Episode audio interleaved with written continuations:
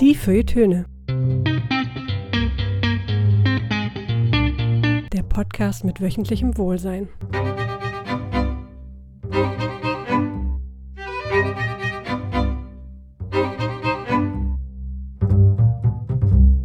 Herzlich willkommen und wir haben wieder ein Special für euch. Wir sind ja mitten im Dezember, aber erstmal haben wir ein bisschen Hausmeisterei mitgebracht. Genau, denn ihr wisst ja, wir sind inmitten des Dezembers und das heißt nicht nur, dass wir inmitten der Specials sind, das heißt natürlich auch, dass ihr abstimmt und zwar über die Alben des Jahres auf feuilletöne.de slash Alben-des-Jahres. Und dort habt ihr dann die Möglichkeit, bis zu fünf Alben auszuwählen, von denen, die wir jeweils zusammen als Rent eingeordnet haben, also beide von uns. Und am Ende der, des Jahres haben wir eine schöne Sendung, in der ihr eure Alben des Jahres gewählt habt. Und wir wählen natürlich auch unsere Alben des Jahres.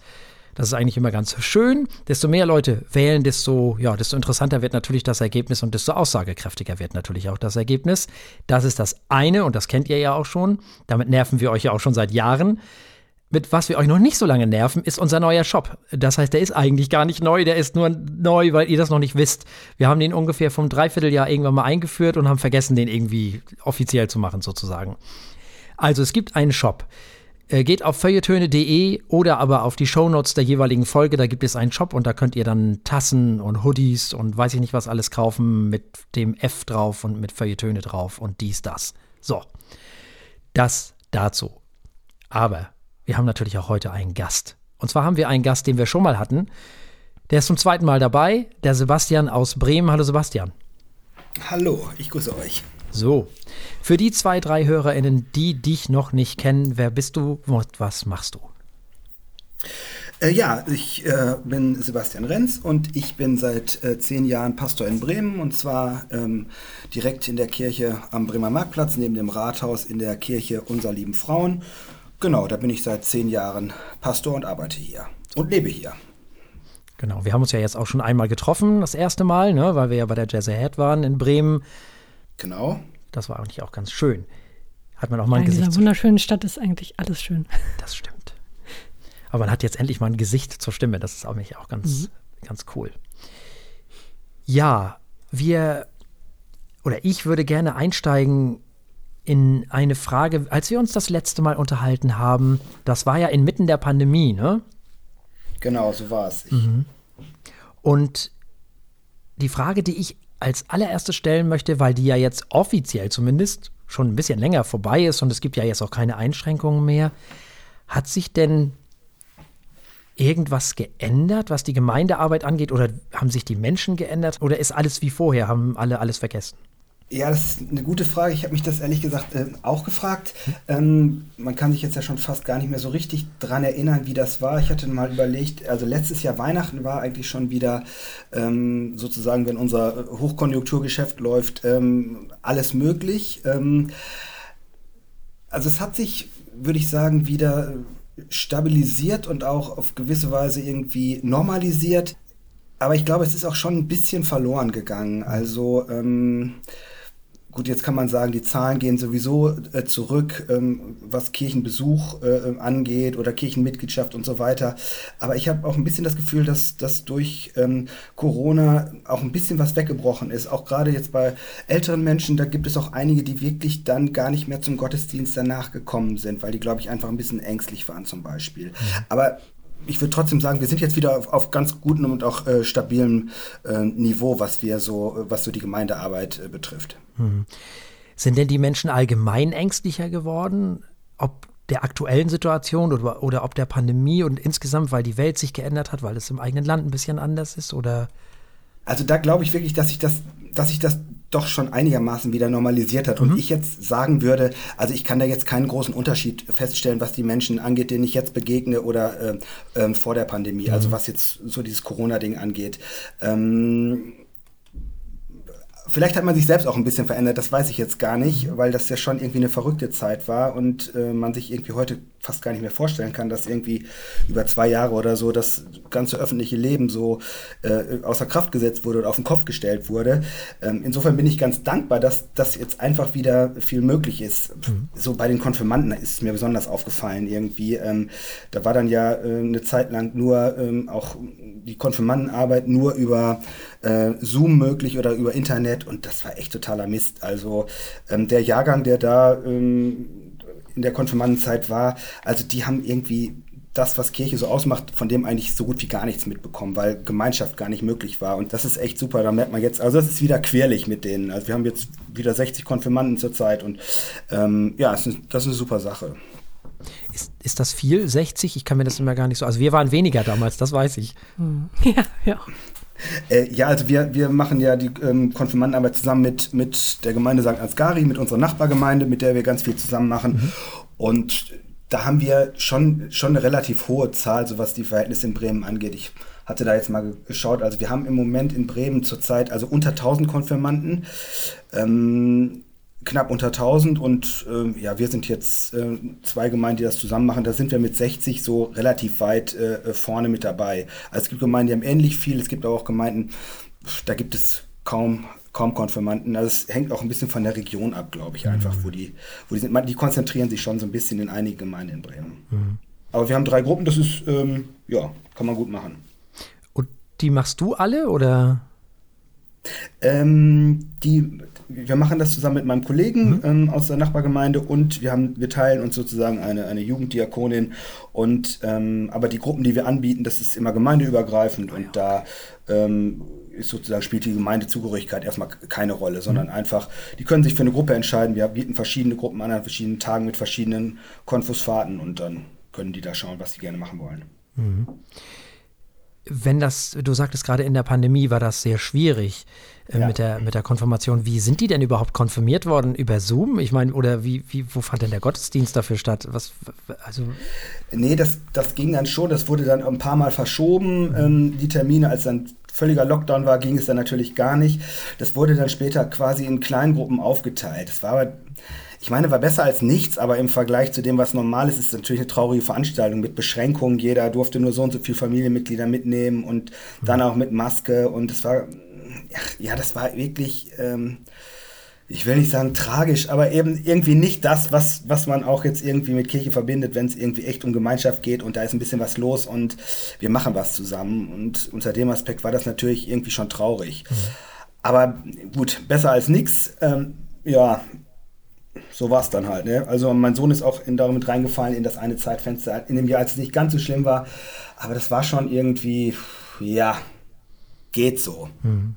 Gab es auch Dinge, die dir besser gefallen haben oder war das alles nur schlecht? Oder war es manchmal vielleicht auch ganz gut, dass es ein bisschen ruhiger war? Also ich meine jetzt nicht das Zusammenkommen mit Menschen, sondern mhm. insgesamt so. Ich verstehe schon. Ja, schon. So am Anfang hat man ja gedacht, irgendwie, okay, jetzt ziehe ich nur noch den Jogginganzug an. Ich muss eigentlich gar nicht mehr raus. Das ist eigentlich ganz cool. Ich habe auch mal Zeit irgendwie für mich und auch so Sachen, zu denen ich vielleicht nicht ganz so viel Lust habe, die fallen jetzt ja auch einfach aus oder so. Und also das hatte schon äh, am Anfang ein bisschen was für sich. Wenn man gesagt hätte, das geht drei Monate, hätte ich gesagt, okay, das können wir alle zehn Jahre mal machen. Aber jetzt irgendwie, äh, als es dann immer äh, irgendwie, das war ja auch latent bedrohlich, würde ich mal sagen. Man hat sich ja wirklich Gedanken gemacht und, und ähm, insofern, ähm, ja, also war ich froh, als es irgendwie hieß, okay, jetzt geht's irgendwie wieder oder die Sache scheint im Griff zu sein. Also ich brauche das jetzt nicht wieder so.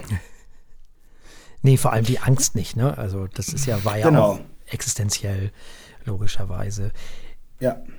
Nun ist ja die Pandemie zumindest liegt hinter uns und somit ist die Gemeindearbeit zumindest, was das naja, was das Physische angeht, was die Nähe zu Menschen angeht, ja wieder normalisiert.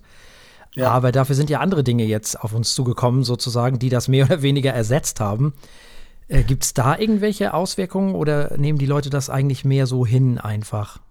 Was die Ukraine oder auch was diese Geschichte in Israel angeht? Ja, also ähm, jetzt gerade bei dem Ukraine-Krieg, mhm. da äh, muss man am Anfang sagen, das war ja irgendwie auch, äh, wo die Leute gesagt haben, erst das kann nicht, da passiert nichts, das geht ja gar nicht und so weiter. Mhm. Und als es dann wirklich soweit war, hat man auch schon gemerkt, dass ähm, gerade so im kirchlichen Kontext da äh, äh, extrem viel äh, Gesprächsbedarf auch bestand und auch Sorge. Und es gab dann auch relativ schnell ähm, auch größere Veranstaltungen, auch bei uns in der Kirche, wo dann jemand, der sich mit Politik äh, in Russland auskannte, da so einen Abend gleich gestaltet hat. Und es hat sich so eine Friedensinitiativgruppe bei uns auch in der Gemeinde gegründet, die seitdem ähm, irgendwie das Thema ähm, einmal im Monat wirklich diskutieren, auch Gäste einladen aus der Politik und da versuchen irgendwie einen Überblick zu bekommen und ähm, die dann jetzt natürlich auch noch durch dieses, äh, diese Geschichte ähm, in Israel-Palästina ähm, da äh, quasi jetzt noch mit der zweiten Sache überrollt wurden, dass da äh, echt viele Fragezeichen äh, ähm, sind, auch bei den Leuten und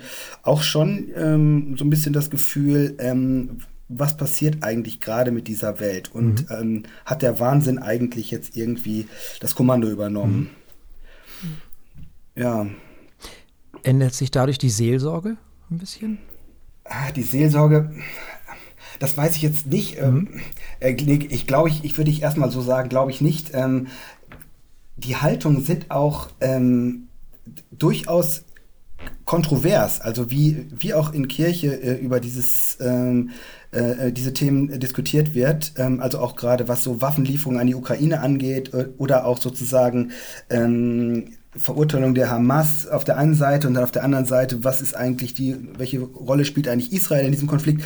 Also da sind auch Leute, die politisch da äh, weit auseinandergehen mhm. mit dem, ähm, was auch in den Gruppen diskutiert wird. Mhm. Ja, es ist eben auch äh, nicht nur eine ethische oder eine moralische oder eine Glaubensfrage, sondern eben auch eine politische. Und mhm. da, sind, da sind die Leute auch äh, relativ bunt gestrickt bei uns, habe ich okay. festgestellt. Das ist toll, das ist doch ist doch gut. Eigentlich schon, ja. Die Vielfalt brauchen wir. Also wenn man sich wirklich austauschen kann und nicht anfeindet. Ganz wichtig. Ja. Vielfalt ist natürlich ein schönes Wort. Ähm, wie ist denn die Altersstruktur in so einer Gemeinde bei euch, so bei in Bremen? Ja, also ähm, wir könnten noch ein paar junge Leute gebrauchen und auch ein paar mittlere, das kann man schon sagen. Also ich habe jetzt, kann jetzt die Zahlen, kann ich dir jetzt ehrlich gesagt mhm. äh, gerade gar nicht genau sagen, äh, könnte man alles genau auswerten. Also wir haben sehr, sehr viele Leute, die auch sehr, sehr alt werden in unserer Gemeinde. Mhm. Also auch die, die Gruppe der über 80-Jährigen, die wir jetzt beispielsweise zu Geburtstagen anschreiben oder besuchen, die ist schon recht groß. Ähm, was jetzt sozusagen im, im, im, im, kirchlichen Leben ja immer so fehlt, ist ein bisschen so diese mittlere Generation, wenn die, ja, weiß ich auch nicht, zwischen 20 und 50 oder so. Also da ähm, haben wir zwar auch einige Mitglieder, ob, obwohl da auch die Austritte am höchsten sind natürlich, ähm, aber äh, da könnte man, da ist noch Luft nach oben, was sozusagen die Beteiligung angeht oder das Nutzen an unseren Angeboten, die wir so in der Gemeinde machen. Hast du eine Idee, woran das liegt? Also, ähm, ja, also ich, also ich glaube, ähm, dass jetzt gerade, wenn die Menschen irgendwie anfangen zu arbeiten oder dann äh, studieren oder was weiß ich nicht machen, erstmal, so war es ja bei mir selbst auch, da in dem, in dem Zeitraum spielt Kirche, oder hat für mich zumindest auch Kirche nur eine relativ untergeordnete Rolle gespielt, auch wenn ich Theologie studiert habe, aber was jetzt sozusagen die Beteiligung irgendwie im kirchlichen Leben an den Studienorten, an denen ich war oder so an, angeht, war da jetzt auch nicht ganz viel. Und ich glaube irgendwie, dass wenn die Leute dann so irgendwie so auf die 30 zugehen und was weiß ich, dann, dann sind Kinder da vielleicht oder Familie und irgendwie Einstieg ins Berufsleben auch bei vielen, ähm, bei manchen natürlich auch eher, aber dann, also ich sehe es auch gerade jetzt bei meinem kleinen Bruder, der ist irgendwie so Mitte 30, irgendwie äh, haben die echt einen Arsch voll zu tun. Ich weiß nicht, hatten wir, glaube ich, damals auch, aber ich habe das Gefühl, das wird immer schlimmer, was die so machen. Also auch, auch wie das bei denen strukturiert sein muss oder soll und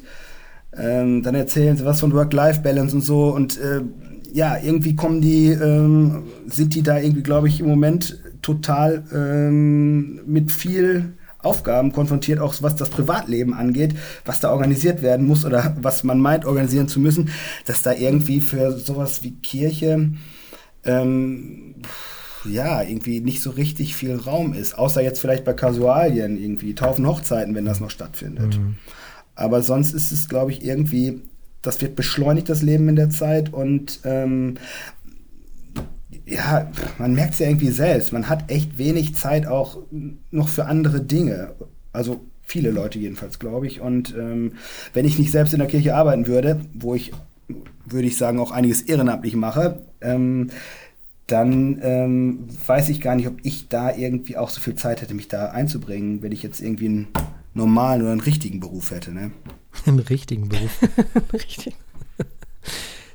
Also ich nehme das keinem übel, will ich damit sagen. Ja, ja. Und ich kann das auch verstehen, weil ich sehe, was die Leute machen. Also auch, auch die Leute, die sich ehrenamtlich bei uns engagieren, die haben echt auch viel um die Ohren und dann sind es immer einige, die fast alles machen und ähm, mhm.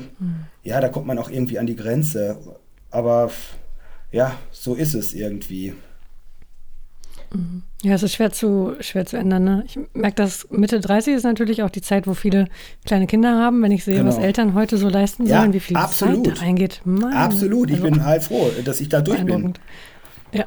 Also Eltern bin ich noch gerne oder Vater bin ich noch gerne, aber meine Kinder sind jetzt mittlerweile im Alter, wo die äh, das meiste selber hinkriegen oder andere Probleme machen. Mhm. Aber wenig. Muss ich nicht mehr hin und her fahren und äh, nein, Kuchen nein, backen genau. und. genau. genau. Kindergeburtstag vorbereiten, Tüten packen und mhm. so ein Quatsch, ja. Mhm. Du hast gerade gesagt, äh, während des Studiums hattest du auch nicht viel mit Kirche zu tun. Das finde ich ganz spannend weil eigentlich sollte ja, oder nach der Vorstellung vieler Menschen, äh, das Theologiestudium ja genau darauf vorbereiten, auf Kirche. Das macht es aber nur so bedingt, das habe ich schon öfter gehört, oder? Ja, also ich äh, habe natürlich, also ich habe mich den ganzen Tag da oder, oder immer, wenn ich äh, mich mit Theologie beschäftigt habe, eben äh, schon irgendwie mit Kirche beschäftigt, aber ich habe irgendwie da nicht aktiv an irgendwelchen Gruppen teilgenommen, weil ich irgendwie genug anderes auch neben dem Studium noch hatte. Also ich bin da auch relativ selten zum Gottesdienst gegangen zum Beispiel. Also immer mal wieder, aber jetzt nicht so, wie man das vielleicht ähm, erwarten würde. Und ähm, ja, ja, keine Ahnung, ehrlich gesagt, wenn du so fragst. Wahrscheinlich, weil es genauso ist, wie es ist, dass man dann auch viele andere Dinge um die Ohren hat und dann ähm, sich nicht vielleicht irgendwie irgendwelche Angebote äh, ein, in irgendwelchen Angeboten einbringt, die, die dann vielleicht vor Ort gemacht werden, ähm, weil man vielleicht auch nicht immer das Richtige findet oder weil man einfach zu anderem gerade mehr Lust hat. Ich weiß es nicht.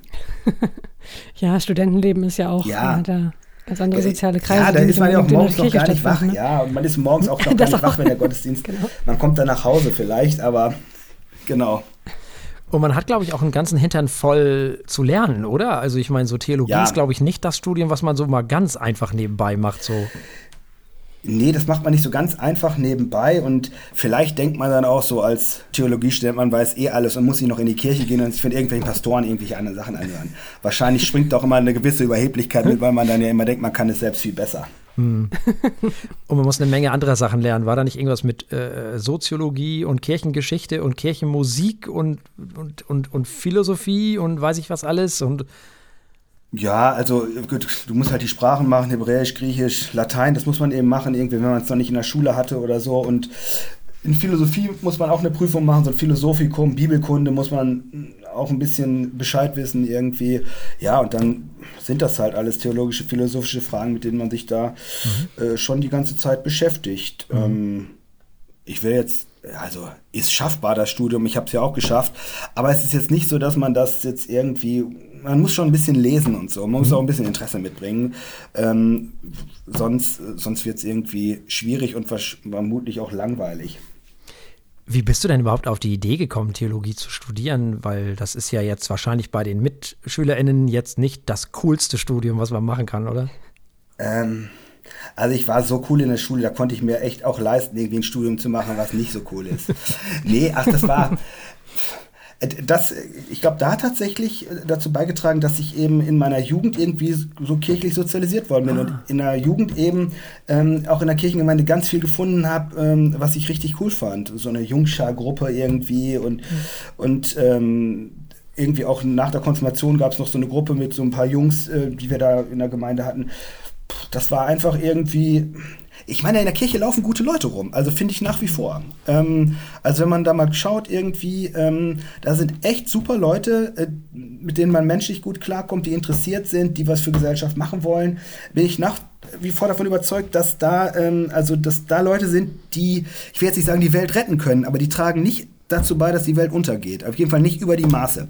Und ähm, das finde ich irgendwie, ähm, ja, da ist man, man ist da schon in guter Gesellschaft, finde ich. Also so habe ich es kennengelernt als Kind, als Jugendlicher und ähm, irgendwie war das auch einer der Faktoren neben eben so philosophischen Interesse mhm. oder so. Das kommt dann so zusammen mhm. oder kam bei mir so zusammen. Das Problem ist ja nur, dass die anderen das alle nicht so richtig wissen oder immer weniger wissen, dass es dann so ist, wie du gerade beschreibst. Ne? Ja. Woran liegt das? Ja, also ich, ich glaube schon, dass mittlerweile ich, also zumindest war es bei mir früher so, also auf dem Dorf und so, da kam man ja gar nicht drum herum, irgendwie mit Kirche in Kontakt zu kommen. Das war quasi unmöglich. Ähm, das ist heute im Dorf wahrscheinlich vielfach immer noch äh, die Wahrscheinlichkeit größer, mit Kirche irgendwie in Berührung zu kommen, als in einer größeren Stadt, ähm, weil es auf dem Dorf schon noch etwas übersichtlicher ist und man vermutlich den Pastor oder die Pastorin kennt oder schon mal äh, leichter über den Weg läuft, als jetzt irgendwie, äh, wenn du jetzt in Bremen bist. Ähm, aber ähm, ich glaube, dass jetzt da auch einiges irgendwie so ein bisschen so wegbricht an Tradition und äh, es gibt dann jetzt hier auch nicht unbedingt den Berührungspunkt, wenn man jetzt sich irgendwie sagt, ich komme hier vielleicht in eine kirchliche Kita ähm, oder, oder, oder entscheide mich dann tatsächlich doch ähm, ähm, zum, ähm, zur Konfirmanden, zum Konfirmandenunterricht zu gehen. Ähm, und, und wenn das nicht passiert, dann ähm, naja, wann denn dann noch irgendwie ist die Frage. Mhm. Und dann, ähm, dann wenn man da irgendwie keine positiven Erfahrungen gesammelt hat, einfach nur weil man es nicht wahrgenommen hat oder nicht da war, dann wird es für Kirche vermutlich schwer. Ähm, wenn dann jetzt nicht noch vielleicht irgendwie so ein, so ein, so ein, so ein sagen wir mal, spirituelles oder, oder geisteswissenschaftliches Interesse äh, dazukommt, äh, dann wahrscheinlich irgendwann fast unmöglich. Mhm. Und ähm, auf der anderen Seite entwickelt sich dann auch so irgendwie bei vielen Leuten so eine gewisse Skepsis irgendwie es gibt jetzt ja gerade diese neue EKD-Studie, wo eben auch irgendwie rauskommt, ähm, dass sich eigentlich nur noch irgendwie so ein Drittel der Bevölkerung irgendwie so offen ist für kirchliche oder so religiöse Fragen, äh, für die das überhaupt noch irgendwie eine Relevanz hat. Und für zwei Drittel irgendwie eher nicht. Ähm, und und ähm, auch auf der von den Leuten, die bei denen das nicht ist, ist auch der Anteil derer, die die jetzt irgendwie gebildet sind, äh, äh, relativ hoch. Und äh, da gibt es da irgendwie auch so eine wissenschaftliche Skepsis gegen Theologie, die dafür dahoriert irgendwie, dass man irgendwie nicht versteht, dass Theologie auch eine Wissenschaft ist und dass es jetzt nicht dummes Zeug ist, nur weil, weil das eine andere Form von Wissenschaft ist als Naturwissenschaft oder so, aber dann lehnen die Leute das irgendwann ab und dann, ja, keine Ahnung, dann gibt es noch ein bisschen schlechte Presse. Ähm, und ähm, das ist im Moment ja auch so, äh, ja, in Teilen auch zu Recht. Und dann entsteht halt so eine Skepsis und dann steht Kirche halt irgendwie mm, ja nicht mehr so gut da. Ähm, ich finde nicht so gut da, wie sie eigentlich ist. Aber mhm. ja, muss, das muss natürlich jeder selbst beurteilen. Das stimmt. Das finde ich eine sehr spannende Entwicklung. Ich bin selbst ja auch in der äh, evangelischen Kirche sozialisiert und hatte diese positiven Erfahrungen, die du, ähm, die du beschrieben hast. Ähm, was ich wahrnehme als großen Treiber dieser Skepsis ist äh, einmal die USA, also und Geschichten äh, sowohl aus Europa, aus der katholischen Kirche, äh, die da natürlich mit reingeworfen mhm. werden, äh, als auch von irgendwelchen religiösen Fanatikern aus äh, Freikirchen und ja oder verschiedenen christlichen Kirchen in den USA. Ich glaube, da sind viele Schlagzeilen auch dafür zuständig, dass man sich gar nicht erst hinwendet zur Kirche allgemein, egal welche. Ähm, die, der andere Aspekt, den du gerade angesprochen hast, finde ich eigentlich noch spannender. Den, den Punkt ähm, Wissenschaft finde ich noch beeindruckend ein bisschen, weil, ähm, und ich glaube, da ist auch die, der Diskurs ein bisschen aus den USA rübergeschwappt, ähm, dieses äh, Gott gibt es nicht mhm. und deswegen kann ich auch den Rest nicht glauben oder mhm. nicht mitmachen. Ja, ne? ja. Das finde ich ja. sehr schade, weil da ja eine ganze kulturelle Tradition hinterhängt, die ähm, nicht nur an dem einen An- und Aushebel, ich glaube, dass da irgendwie was mhm. Übernatürliches namens Gott äh, rumschwebt, ähm, sich entscheidet, sondern da, da, das ist ja eine, also ich weiß nicht, da, da ist so viel mehr Inhalt, so viel mehr ähm, Dinge und wichtige Themen, die man besprechen sollte, die der Gesellschaft dienen, die einfach ausgeschaltet werden, weil die Leute sagen, wenn ich nicht an Gott glaube, kann ich nicht in die Kirche gehen. Finde ich mhm. super schade. Mittlerweile. Hm. Ja. Ja, und ich glaube, dass die Leute auch äh, verwechseln wissenschaftliches Arbeiten und Wissenschaft. Also die, die glauben, äh, weil die, die Theologie ähm, sozusagen ja auch zum Teil davon eben über Gott handelt sozusagen oder beziehungsweise ein Teil mhm. davon eben lehrt. Das ist ja Bestandteil des Ganzen, da geht es ja hin. Äh, das heißt dann gleichzeitig, dass die auch unwissenschaftlich arbeiten. Das können Menschen schon wieder überhaupt nicht auseinanderhalten. Das ist natürlich Quatsch. Mhm. Das Studium der Theologie ist ja wissenschaftlich. Die lernen ja wissenschaftliches Arbeiten, das ist ja, ist ja völlig klar. Aber das äh, den Leuten zu erklären, ist natürlich auch schwierig. Ne? Ja. Es ist halt nicht empirisch, ne? Genau. Geisteswissenschaften. Genau, es ist, ja, genau. Oder sagen wir mal, es ist anders empirisch. Aber es, ist, ist, nicht, es ist halt nicht, nicht, äh, nicht so naturwissenschaftlich. Also natürlich äh, aber dieser Gegensatz, der quasi immer aufgebaut wird, nee, ich glaube nicht an Gott, ich glaube an die Naturwissenschaften, das ist ja dummes Zeug. Das würde ja erstmal bedeuten, dass alle Leute früher, die wo viele wirklich noch alles konnten, Universalgelehrte waren und so weiter, ähm, dass die äh, überhaupt keine Ahnung gehabt haben. Und äh, äh, auch die Naturwissenschaft arbeitet halt mit empirischen Hypothesen. Es sind halt mhm. unterschiedliche Zugänge zur Wirklichkeit und das eine schließt das andere ja nicht aus. Also ähm, es waren viele Geistliche früher auch große äh, Physiker.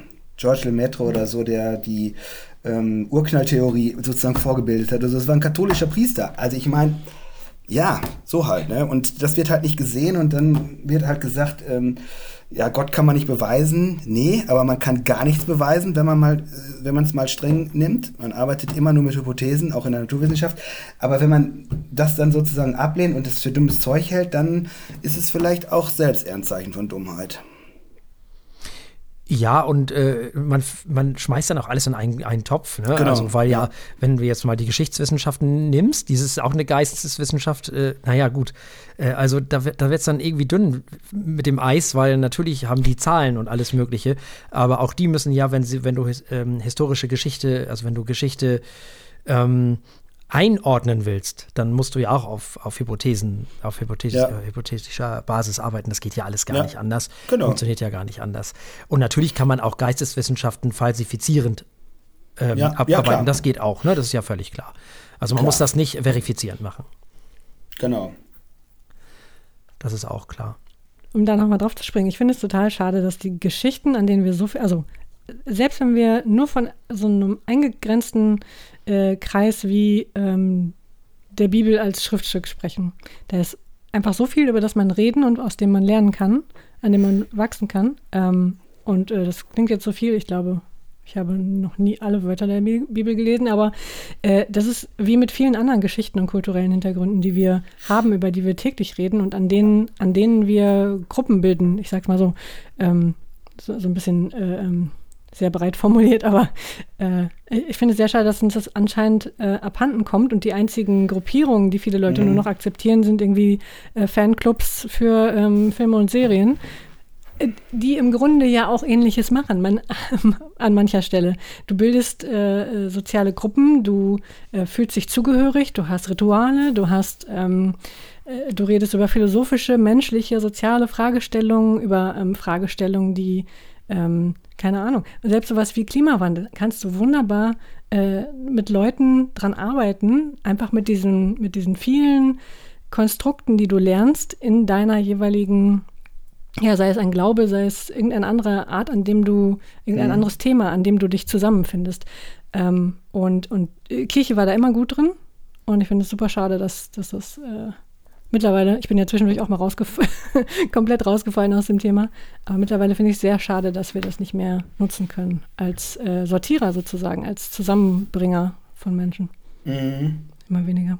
Ja, wird, wird auf jeden Fall schwieriger. Also ist jetzt ähm, na gut, äh, ich meine, wir machen, versuchen gute Arbeit weiterzumachen und äh, mal sehen, ja. wo die Reise hingeht. Ne? Also was soll man machen? Also es nützt ja auch nichts, da ständig zu jammern und so weiter. Also mhm. ähm, ich meine, andere Institutionen haben ähnliche Probleme und es sind ja nicht nur äh, Kirchengemeinden, die irgendwie ähm, Schwierigkeiten haben, irgendwie Nachwuchs zu finden oder ehrenamtlich und mhm. so weiter. Das betrifft ja mhm. Parteien, politische Vereine oder so äh, in ja. ähnlicher Weise. Also ja. Ja. Ja, völlig richtig. Und ihr macht ja auch wirklich äh, moderne Sachen. Es ist ja nicht so, als. Äh, ja, machen wir. Wir sind ganz modern. Super eingesch eingestaubt. ja, ich glaube auch, dass viele Leute auch so ein bisschen Angst haben vor der Angst. Ich kann mir mhm. äh, die Leute, die am lautesten so schreien, ne, und dass das alles so schlimm und das ist ja alles Quatsch ja. und so weiter, das sind die Leute, die am meisten davor Angst haben, dass sie vielleicht doch glauben könnten oder so ähnlich jedenfalls, äh, habe ich manchmal das Gefühl.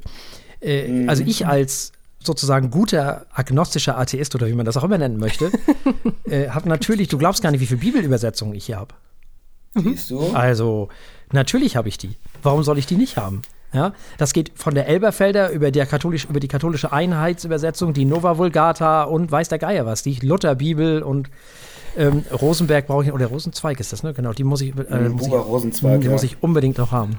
Ja, ja die fehlt ja. mir noch in meiner Sammlung. Wie kommst du dazu? Weil ich irgendwann mal angefangen habe ähm, zu, ich, du, ich, du, kennst mich ja, ich will, ich will verstehen. Hm. Hannah Arendt ist wieder schuld. Hm. Und dann habe ich gelernt oder festgestellt, ich habe sogar die Zeugen Jehovas Bibel hier, fällt mir gerade auf. Habe ich auch, habe ich auch, habe ich auch mal bestellt. Da standen sie mal vor meiner Tür danach, das war ein bisschen lästig. Nee, ich hatte Glück, meine Großtante war das. Deswegen brauchte ich es okay. nicht bestellen. Und da habe ich dann was gelesen und da dachte ich, da steht doch irgendwie, das ist ja komisch, das ist eine andere Formulierung. Und dann habe ich festgestellt, dass teilweise nicht nur eine andere Formulierung, sondern auch andere Bedeutungen so drin stehen, teilweise, je nach Absolut. Gusto. Und dann habe ich angefangen, so, jetzt will ich es wissen. Jetzt kommt mir hier aber eine Übersetzung nach der anderen ins Haus hier. Und wo ist hier überhaupt, worauf berufen die sich überhaupt? Und das ist total spannend. Total interessant. Nun, ne? Also Luther kann man jetzt keine großen Vorwürfe machen, das war damals, das wusste der teilweise nicht besser, aber ähm, das ist schon sehr, sehr spannend, wie sich so auch die Zeugen Jehovas teilweise so ein bisschen die Sachen so zurechtbiegen, wie sie sie gerne hätten. Ne? ja, klar. Ja, gut, das ist eine Übersetzung immer so. Ja, ja, interessant, spannend, total spannend. Ja, also Buber muss auf jeden Fall noch her und ähm, ich muss mal gucken. Ich kann ja leider kein Griechisch, insofern nützt mir das ja leider nicht so viel. Ja, genau, aber da kann man dann mal nachschauen griechischen Urtext des Neuen Testaments. Da kann man sich selbst versuchen, ein Bild zu machen. Genau. Aber gut, dann nimmst du die lateinische Übersetzung, die ist auch nicht schlecht. So, ne? also es ist auf jeden Fall höchstgradig interessant. Ich muss sowas immer wissen und deswegen, ich habe keine Angst davor und deswegen, warum? Wozu? Also, mhm. und selbst wenn es so wäre, selbst wenn es, wenn mich der Glaube ereilen würde, ja, und dann? Ja, Glaube ist nicht gefährlich. Ähm, und ähm, ne, also, außerdem, jeder glaubt ja irgendwas. Und den manchen, ja. meisten Menschen fehlt einfach ein bisschen Fantasie. Man braucht ein bisschen Fantasie. Glaube ist auch ein bisschen kreativ und so. Ja. Ich glaube, ganz, vielleicht haben Menschen auch andere Arten der Kreativität für sich entdeckt und äh, glauben dann daran oder so. Ne? Das kann ja auch sein. Also, ja. Äh, aber ja, also ich, ich äh, wie gesagt, ich habe da keine Berührungsängste, weil ich sehe nicht, was daran dann, wenn es so wäre, ja und dann. Ne? So nach dem Motto. Insofern ja, bin ich im wahrsten Sinne des Wortes ein guter äh, agnostischer Atheist sozusagen. Ich finde agnostischer äh, Atheist sehr schön. Das, äh, das übernehme ich vielleicht, das glaube ich. Ja, guck mal, äh, das habe ich wieder von, von Karl Popper und von Camus gelernt. Mhm. Karl Popper hat immer gesagt, ich möchte die Wahrheit nicht in der Tasche haben. Und wenn ja, ich an dem jetzt. Punkt hörst du auf zu denken. Ne? Genau. Das ist gefährlich. Genau, du hörst auf zu denken. Und du lässt auch nichts mehr zu weil ne, du hast Scheuklappen auf. Und äh, ihm war es immer wahnsinnig wichtig, dass wir denen widersprechen, die glauben, die, die Wahrheit in der Tasche zu haben. Ne, wenn ihr mir nur Gewalt gebt, ich führe euch ins Himmelreich und so. Und das ist halt gefährlich. Das ist wirklich gefährlich. Ja, das ist doch nicht nur gefährlich, das ist auch dummes Zeug. Genau. Hm. Und das ist der Mann, der die Falsifizierung in die Welt geklöppelt so hat. So sieht's aus. Also so insofern. Aus. Und da gibt es noch ganz andere Beispiele. Camus hat gesagt, lasst mir die Christen Christen sein. Ne? Lass die Leute in Ruhe, lass sie machen, was sie wollen. So, hört auf, die zu missionieren. Das ist ja auch immer gut, wenn AtheistInnen sich darüber beschweren, dass die Christen äh, missionieren und dann missionieren sie selber natürlich hardcore, ne? Mhm. Das ist auch ganz interessant. Würde ich auch niemals machen, so ein Blödsinn. Also ich, äh, also Menschen sind ja nicht besser oder schlechter, weil sie gläubig oder nicht gläubig sind. Absolut nicht. Das ist ja totaler Quatsch, nicht? Äh, insofern ist das für mich gar kein Maßstab. Ja, Nee, das allein kann es nicht sein. Das bringt mich zu einer ähm, mhm. Frage, die ich spannend fände, die ich Basti stellen würde. Ich erinnere mich an meine allererste Stunde im Konfirmandenunterricht. Ähm, fand ich damals äh, sehr beeindruckend und der ähm, Pastor hat uns alle, glaube ich, äh, direkt damit gefangen. Seine erste Stunde war, was war das denn noch gleich? Psalm 23, glaube ich, äh, so in Worten auf, auf, äh, auf den Boden zu legen. Das war irgendwie so ausgedruckt oder, oder mit Hand geschrieben. Und ähm, er sagte, wir sollen jetzt jeder mal die Teile wegnehmen, die wir nicht glauben können oder die wir irgendwie komisch finden ja, oder ja. die uns nicht gefallen. Fand ich total beeindruckend, vor allem hat er angefangen. Ja, äh, verstehe. Äh, und erstmal erklärt, äh, was, was eben nicht so passt. Und das finde ich mhm. eine spannende Frage. Hast du auch sowas, wo du sagst, das blende ich aus oder da, da, da kann ich äh, sehr kritisch drüber reden, ähm, aber das hält mich nicht davon ab, äh, ne? mein, mein Alltag Ja, absolut. Also, äh, dann war dein äh, Pastor aber auch schon sehr modern unterwegs. Wir machen das ja, ja, der war auch ganz frisch von der Uni. ganz frisch Uni. Wir machen das oft mit dem Glaubensbekenntnis so, weil das natürlich auch mhm. ein alter Text ist, nicht ganz so alt wie Psalm 23, aber auch schon irgendwie 1500 Jahre und so. Und wo natürlich auch Formulierungen drin sind, ähm, die auch ein bisschen schwierig sind. Also, und auch, mhm. wo einem vielleicht auch so Zugänge fehlen. Ähm, und ähm, lassen wir die Konfirmandinnen und Konfirmanden auch immer mal gucken, was, was würdet ihr weglassen, was würdet ihr anders formulieren, was ist überhaupt wichtig. Und dann gucken wir mal, ob wir nicht mal selbst das formulieren können.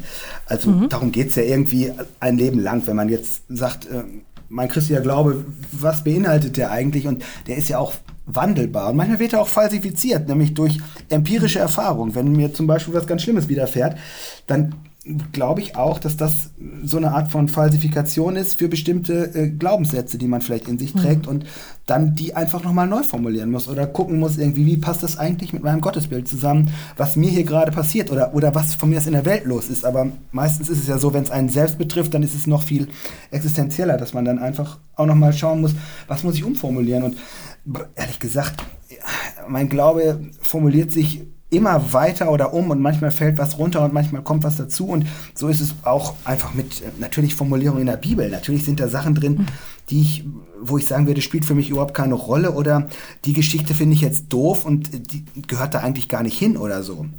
Das ist ja keine Frage. Aber das ist im, quasi im ständigen Wandel und was mich gerade irgendwie vielleicht betrifft oder, oder anspricht und ähm, da ändert sich ganz viel und natürlich sind da auch Sachen, wo ich sage, äh, das brauche ich jetzt gar nicht oder spielt für mich gar keine Rolle oder ähm, ist vielleicht für mich sogar falsch. Also ähm, müsste man ganz anders formulieren oder wie du eben gesagt hast, äh, müsste man umformulieren oder müsste man anders mhm. übersetzen oder so oder mhm. anders interpretieren. Klar. Mhm. Fällt dir was ein, äh, oder hast du schon mal ähm, irgendetwas gehabt, was, eher, was du schmerzlich gehen lassen musstest? Also du hast gerade von so äh, empirischen Sachen gesprochen oder Glaubenssätzen, die man quasi umformulieren oder gehen lassen muss, weil man halt irgendwas anderes erlebt hat. Mhm. Fällt dir da was ein?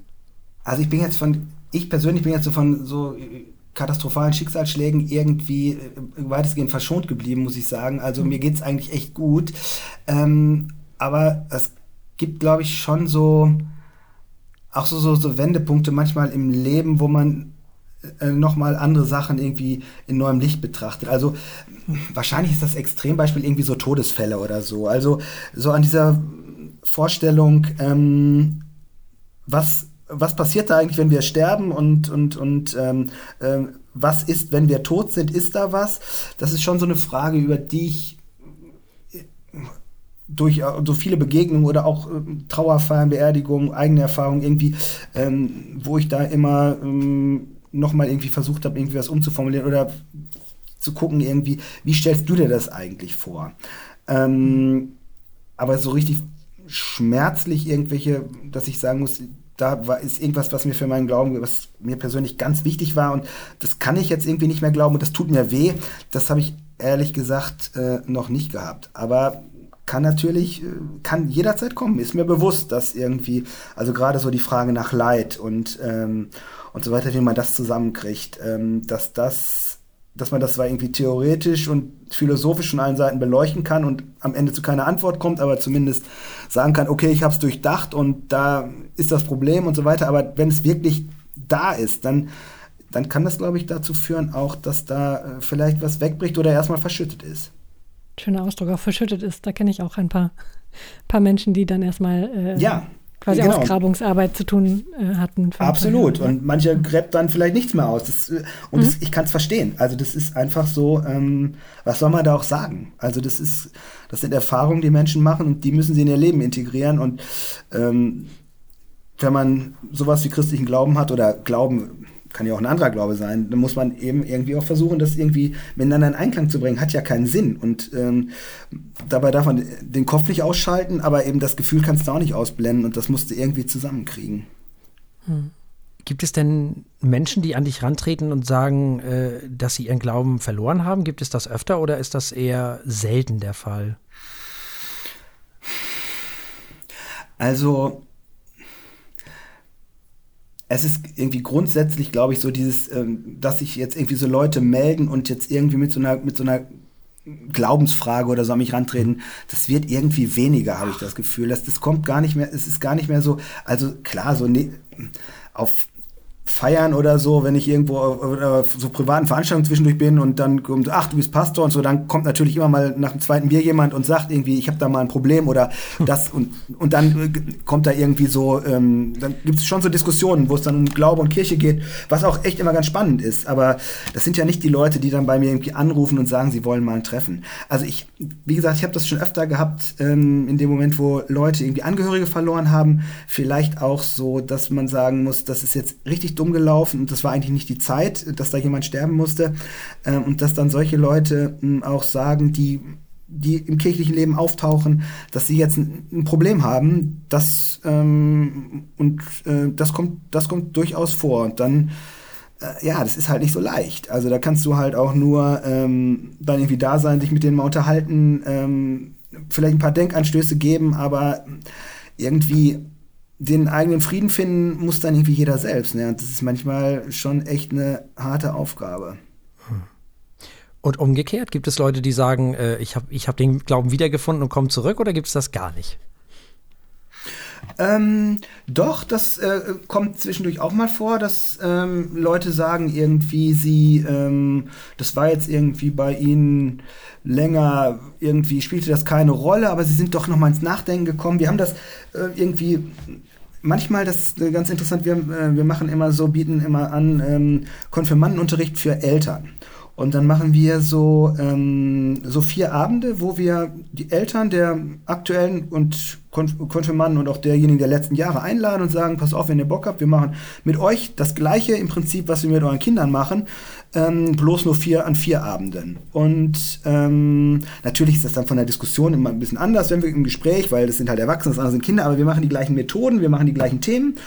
Und ähm, da ist schon ganz interessant, dass sich da tatsächlich auch immer, immer so ein paar Eltern anmelden und irgendwie so sagen, okay, das hat mich irgendwie schon irgendwie beschäftigt, aber jetzt irgendwie durch die Konfirmandenzeit meines Kindes oder so bin ich damit auch nochmal in Berührung gekommen und ähm, äh, finde ich einfach irgendwie spannend und ich habe einfach mal Lust jetzt an vier Abenden so, so Glaubensthemen irgendwie so mit, mit Konfirmandenmethoden irgendwie mal äh, äh, ähm, zu machen und ähm, ja, da das ist also da ist schon irgendwie Interesse da. Manchmal muss man es so ein bisschen wecken. Ähm, ja, also um deine Frage zu beantworten, kommt vor, dass Leute sagen, ich habe da irgendwie jetzt gerade was wiederentdeckt oder, oder habe Lust, irgendwie noch mal was weiter zu entdecken. Mhm. Ich finde ja, dass äh, Kirche auch ein Stück weit Verantwortung hat. Ich finde ganz spannend äh, von Gregor Gysi, der mal gesagt hat, ich brauche keinen Gott, aber ich habe Angst vor einer gottlosen Gesellschaft. Dem würde ich beipflichten. Und deswegen bin ich teilweise über den Zustand, nicht über den Zustand, aber über den, ähm, über den, über das Bild nach außen, was die Kirchen äh, liefern, zum Teil ja auch äh, durch eigenes Verschulden, durch äh, Dinge, mhm. die sie getan haben, äh, was mich mhm. teilweise wirklich entsetzt, weil äh, mhm. man, man, man die Leute so natürlich äh, eher wegstößt, denn anzieht. Wie, mhm. wie können wir denn Kirche wieder attraktiv machen? Was, müssen, was sollen wir jetzt Margot Käßmann klonen? Es muss ja irgendeine Möglichkeit geben. Wir müssen ja irgendwas tun, sozusagen. Damit die Leute sozusagen eine moralische Instanz haben, die ihnen weggebrochen ist. Mhm. Das können nicht mhm. alle ohne das leben. Es mag Menschen, die das können, äh, geben, die das mhm. können. Ich kann das, aber das heißt ja noch lange nicht, dass die Mehrheit der Menschen das einfach so kann. Ist die Kirche ja. zu leise? Naja, das sind jetzt ja verschiedene Aspekte. Also also das eine, was natürlich, was natürlich passieren muss, ist ähm, immer, oder was immer passieren muss, das gilt auch für jede äh, Vereinigung oder so, ähm, dass man die, dass die Vergangenheit ähm, aufgearbeitet werden muss, wenn da was schiefgelaufen ist. Mhm. Und ähm, das könnte in Kirche vermutlich auch etwas schneller gehen, etwas effektiver gehen. Ich bin jetzt mal gespannt. Ähm, in der evangelischen Kirche gibt es ja im nächsten Jahr, glaube ich, auch eine Studie, wo es nochmal darum geht, ähm, mal sehen, was da noch so alles so zutage tritt, was es dann für Versäumnisse gibt. Ähm, klar, die Vergangenheit, die können wir nicht mehr korrigieren. das geht nicht, aber das muss natürlich äh, benannt und aufgearbeitet werden, ähm, so gut das äh, geht und nach bestem Wissen und Gewissen, das ist ja völlig klar. Ähm, das wird natürlich auch in Zukunft dazu führen, dass immer wieder Dinge ans Tageslicht kommen, die niemals hätten passieren dürfen, schon gar nicht in Kirche, mhm. weil man Kirche ja natürlich auch, auch vom Selbstanspruch ähm, wahrscheinlich ein größeres Maß an Moral zuschreibt als irgendwelchen anderen Vereinen. Ähm, aber ähm, ja, das, das ist halt die Vergangenheit und das, da wird uns auch noch einiges wegbrechen, weil da vieles im katastrophal gelaufen ist. Das ist ganz klar. Und jetzt im Blick auf die Zukunft, ähm, ja, also klar, wo will man, klar, so charismatische Leute oder so, ich meine Margot Kersmann, ja, sicher, das war äh, oder ist immer noch eine Frau, war gestern übrigens gerade bei uns in der Kirche, ah. ähm, hat da einen Vortrag gehalten, ähm, ähm, aber ähm, also du musst erstmal Leute finden, die ähm, so eine Wirkung haben. Ich meine, das ist in der Politik auch schwierig. Ich meine, wie willst du da nehmen? Wo willst du sagen, das ist irgendwie ein leuchtender Stern in der Politik und ähm, da läuft man gerne hinterher? Also es ist, es ist verdammt schwierig, glaube ich. Und ich würde ehrlich gesagt in so einer herausgehobenen Position in der Kirche niemals arbeiten wollen. Mhm. Schon aus Angst, äh, dem gar nicht gerecht werden zu können. Und ähm, wenn man irgendwas finden will, dann findet man irgendwas. Und ähm, das ist also gerade weil, weil natürlich der Maßstab, der an Kirche angelegt wird, der ist enorm hoch. Und ähm, ja, also ich glaube, also ich finde es irgendwie wichtig, äh, äh, erstmal, dass an der Basis gute Arbeit äh, gemacht wird, da wo die Leute sind. Also ja, die, also das ist, glaube ich, der Punkt, wo man mit den, mit den Leuten noch am ehesten in ähm, Kontakt kommt. Also ich kenne mich in den EKD-Strukturen ehrlich gesagt auch nicht wirklich gut aus. Ähm, ich weiß, dass wir da gerade an der Spitze, dass da gerade jemand fehlt, aber ja, das musst du auch nicht. Du kommst aus Bremen, du brauchst das nicht wissen. ja, doch, wäre schon ganz gut vielleicht. Aber das ist halt, ähm, ja, und ich meine, wir haben natürlich kann man sagen, Kirche müsste sich ich weiß nicht, ob Kirche sich lauter äußern muss. Denn es ist ja schwierig. Also zu kirchlichen Fragen würde ich sagen, ja. Aber äh, sobald es ins Politische geht, ähm, wird es ja irgendwie ähm, nicht mehr so leicht. Also es ist einfacher, wenn die CDU eine Verlautbarung rausgibt und die SPD und die Grünen von mir aus und die Linken äh, und von mir aus auch die AfD, auch wenn man das jetzt nicht unbedingt zur Kenntnis nehmen muss, aber, ähm, aber wenn Kirche was sagt, diese, die bildet ja sozusagen zu politischen Fragen innerhalb schon so viel, äh, quasi alle politischen Strömungen ab. Das ist nicht so leicht. Also insofern würde ich eher sagen, sie soll sich aus politischen Fragen äh, raushalten ähm, und äh, gucken, dass sie sich zu kirchlichen Fragen äußert. Aber ähm, das geht natürlich auch nicht äh, vollständig, aber es ist, es ist extrem schwierig. Also würde ich sagen. Und äh, deswegen bin ich froh, dass ich äh, nicht an exponierter Stelle irgendwas sagen muss. Naja, vielleicht muss es ja auch keine Person sein. Vielleicht muss die Kirche insgesamt etwas souveräner und selbstbewusster auftreten. Vielleicht ist ihr das so ein bisschen abhanden gekommen durch diese ganzen ja, Geschichten, die passiert sind. Ja, ja, das könnte sein. Das, das könnte sein. Ähm, aber ähm, ist wie im Fußball. Ne? Wenn es schlecht läuft, dann ist es schwierig, souverän aufzutreten. Und äh, wenn man jetzt gerade sieht, dass es im Moment gerade eher die Leute, also die Zahlen komplett wegbrechen und wir gucken äh, müssen, wo es eigentlich hingeht und ähm, dann souverän aufzutreten, da fehlt vielleicht auch ein bisschen das Selbstbewusstsein. Mhm. Weiß ich aber nicht genau. Könnte aber sein. Ja. Aber klar, du hast recht. Also klare, also in vielen Punkten muss man klar sein einfach. Und da wollen die Leute auch kein Geier hören. Das ist, ähm, das ist schon so. Ja, vor allem kann es ja nicht sein, dass ihr euren eigenen, euer eigenes Ableben äh, sozusagen verwaltungstechnisch organisiert. Das kann es ja auch nicht sein. also. Ja, ja, wäre halt, wäre nicht so gut, stimmt, hast recht. Ja. Also insofern, also no, nochmal, ich finde, dass die Kirche einer der moralischen Instanzen ist in diesem Land, war und ist und sich dementsprechend, finde ich, auch äußern darf, kann und muss. Ja. Ja, klar, äh, aber dahinter stehen halt auch irgendwie Menschen, ne? Und also ich weiß gar nicht, wie hoch der moralische Maßstab ist, den man an mich gut anlegen kann. Also pff, ich weiß, an dir weiß selber, an dich selber würde ich ja, den Maßstab genauso hoch und nicht hochsetzen wie an alle anderen auch. Okay. Aber ja. äh, es müsste halt irgendwie irgendwer irgendwann mal was sagen. Man müsste die Kirche mal mhm. wieder wahrnehmen als solches. So wie mhm. eben, es muss ja nicht Margot Kersmann sein, kann irgendwer sein. Aber sie war es nun mal gerade, mit dem nichts ist in Ordnung in Afghanistan. Das war ein Statement, ja, ne? Das war einfach bam. Ja. So. Ja, war, stimmt. War auch nichts in, äh, in, Ordnung in Afghanistan und ist auch nichts in Ordnung genau. in Afghanistan. Ähm, Stimmt, aber weswegen ist sie zurückgetreten, weil sie irgendein betrunken Auto gefahren ist. Ne? Das ja. Ist, da könnte, ja, da könnte man jetzt auch sagen, naja, das war jetzt kein moralisch, also sollte man nicht machen, habe ich auch noch nicht gemacht. Ich gehe dann immer zu Fuß, aber ähm, ja, hätte man auch sagen können, hätte sie nicht machen müssen. Aber gut, da war sie auch noch so glaubhaft zu sagen, okay, nee, das geht jetzt nicht mehr. Und ähm, ja. ja, mal sehen, wenn wir jetzt finden. Also äh, wer, das, wer das jetzt übernimmt. Ich ja, ich gehe fest davon aus, wenn das ein Mann gewesen wäre, wäre er im Leben nicht zurückgetreten. Ja, das könnte sein. Das ja. ist also, weil die haben noch mal ein ganz andere, eine ganz andere, äh, ein anderes in Anführungszeichen Selbstbewusstsein. Aber das ist eine ganz mhm. andere Sendung zu einer ja. ganz anderen äh, Frage. Mhm. Ja, spannend. Also ich äh, würde mich freuen, wenn die Kirche da wieder ein bisschen mehr von sich reden machen würde. Ich gebe es weiter, ich gebe es weiter. Sagt ein Atheist, das ist doch was, oder?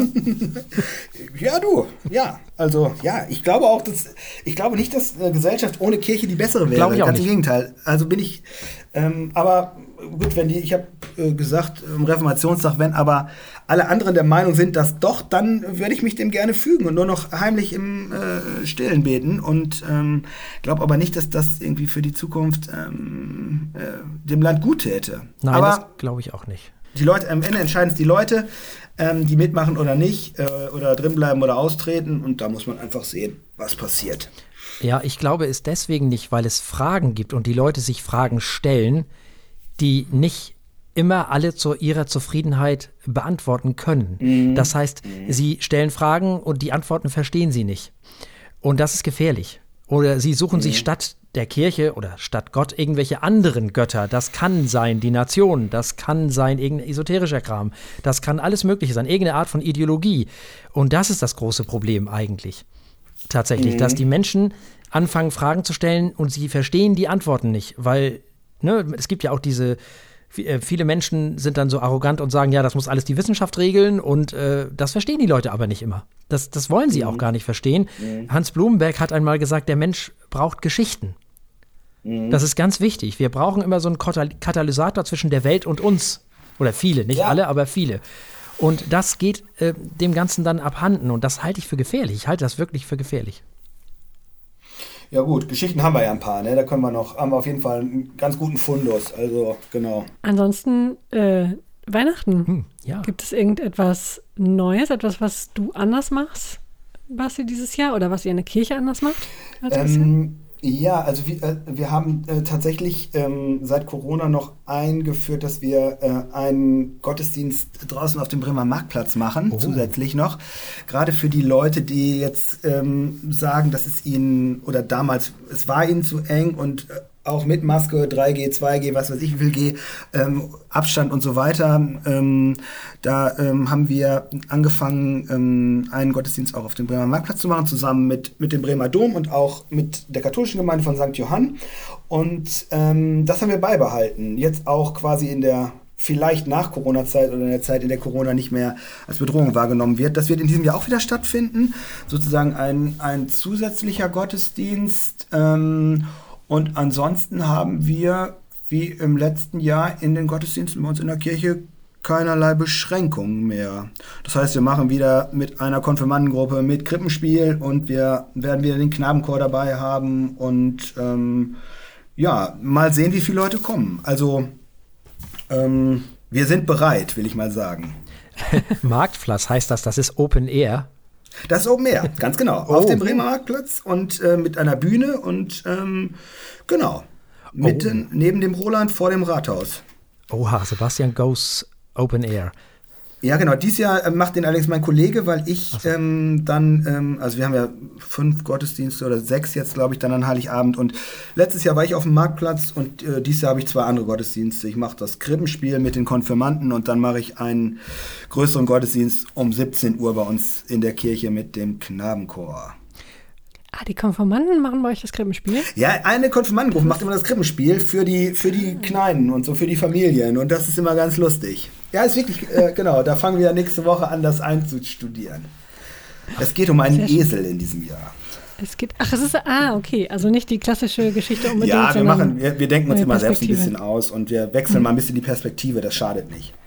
Ah, Sehr gut. Aus der Sicht des Esels wäre ja auch noch was. Genau, aus der Sicht des Esels. So soll es sein. So wird es Ach so, sein. wird es. Ah, ja, ja, wird es sein. Aus der Sicht des Esels.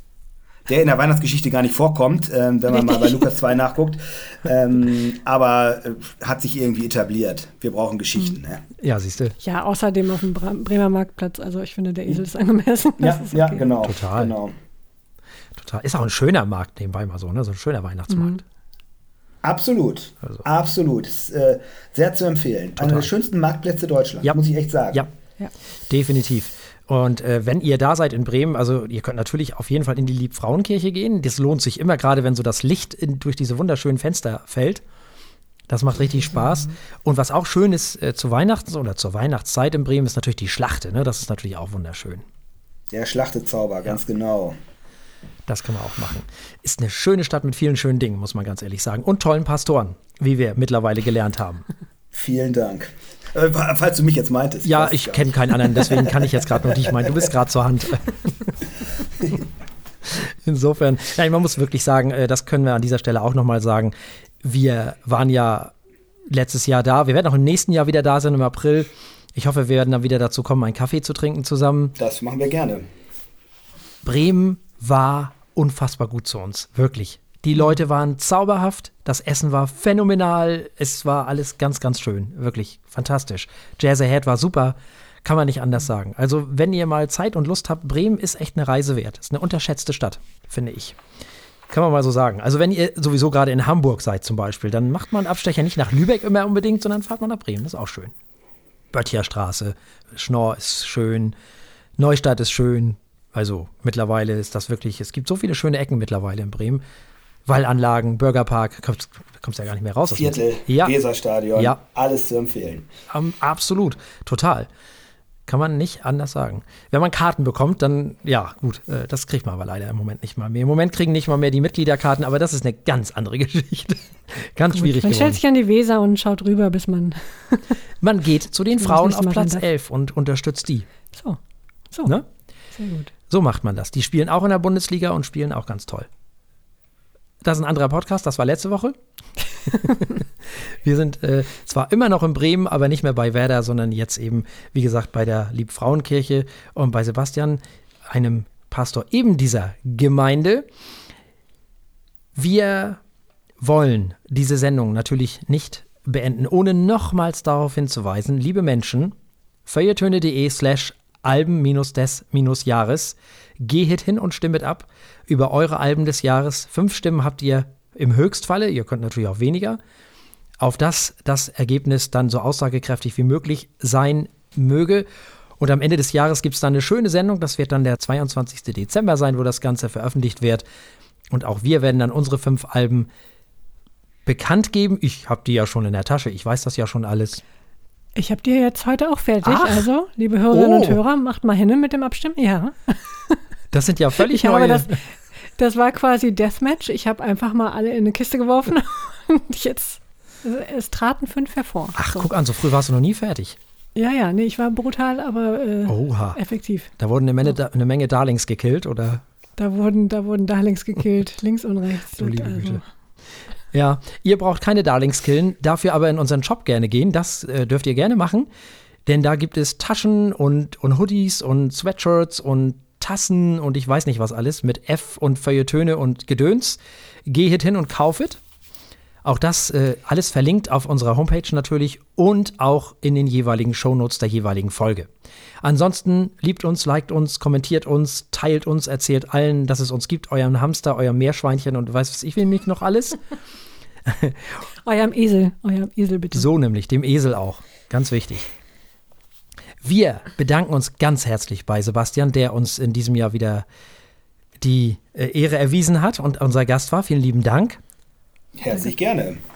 Und verabschieden uns natürlich zum einen von Sebastian und natürlich auch von euch. Bleibt uns an dieser Stelle nichts anderes als zu sagen, bleibt uns gewogen. Bis zum nächsten Mal. Tschüss. Tschüss. Tschüss.